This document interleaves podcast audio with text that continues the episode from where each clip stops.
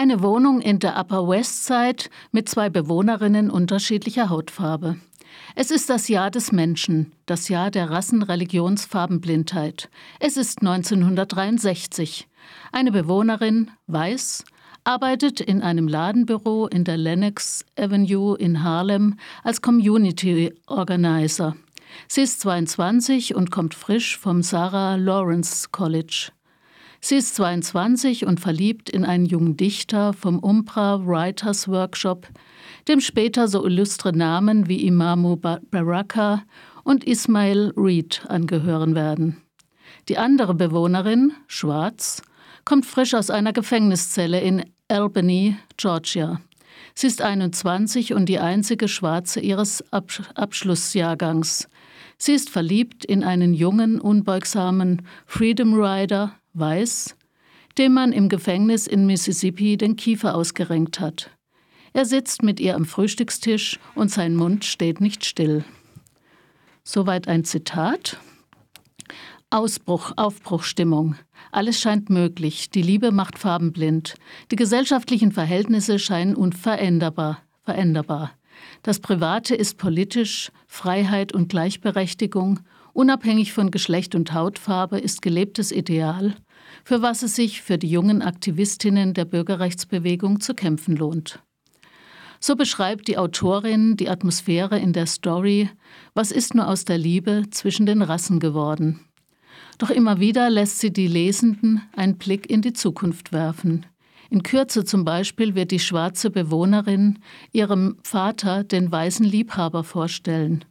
Sie wird in die vorwurfsvollen Augen des durch einen Schlaganfall gelähmten Vaters blicken, der seine hart erkämpfte Integration in den studierten Mittelstand in Gefahr sieht, der ihre Beziehung als anrüchig ablehnt, ihre kurzgeschnittenen Haare verurteilt. Zitat Wie konntest du nur eine Schwarze aus dir machen, die aussieht wie alle Schwarzen? Zitat Ende.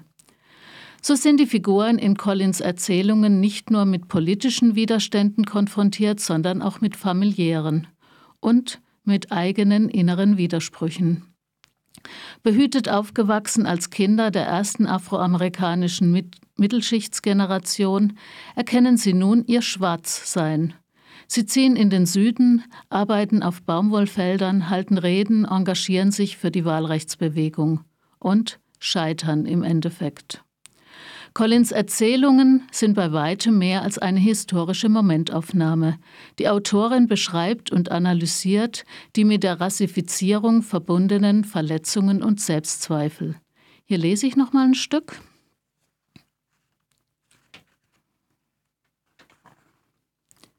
Nach und nach sickern Geheimnisse durch, wie sehr es ihn überraschte, zutiefst überraschte, als seine goldene Haut schwarz wurde und bei anderen Verachtung hervorruf, als das Lachen in seinen Augen erstarb. Später wird sie versuchen, sich zu erinnern, welches Geheimnis genau durch den Nebel zu ihr drang. Sie wird versuchen zu benennen, an welchem Punkt das Lachen erstarb, wer die Beleidigung aussprach, wann und wo sie ihn traf und warum er sie nicht abschütteln konnte. Doch es wird ihr nicht gelingen. Gegen Morgen wird sich das Geheimnis verdichten, zu einem winzigen Stück Schorf, das nicht abfallen will. Zitat Ende. Erzählt wird auch von der Suche nach freier und gleichberechtigter Sexualität und nach tragfähigen Liebes Liebesbeziehungen.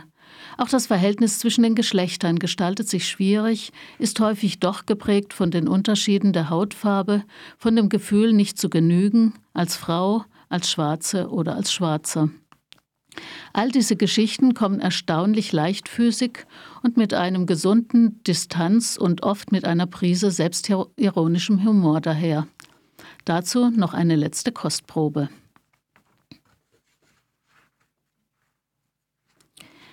Ich bilde mir nichts darauf ein, aber ich war die erste Farbige, die er ernsthaft als Geliebte in Betracht zog das weiß ich. Die erste, die über das Savoir-faire verfügte, das ihnen so unermesslich wichtig war. Die erste mit Stil, Geschmack, Eleganz, Witz und einem Faible für Lyrik und Haute Cuisine.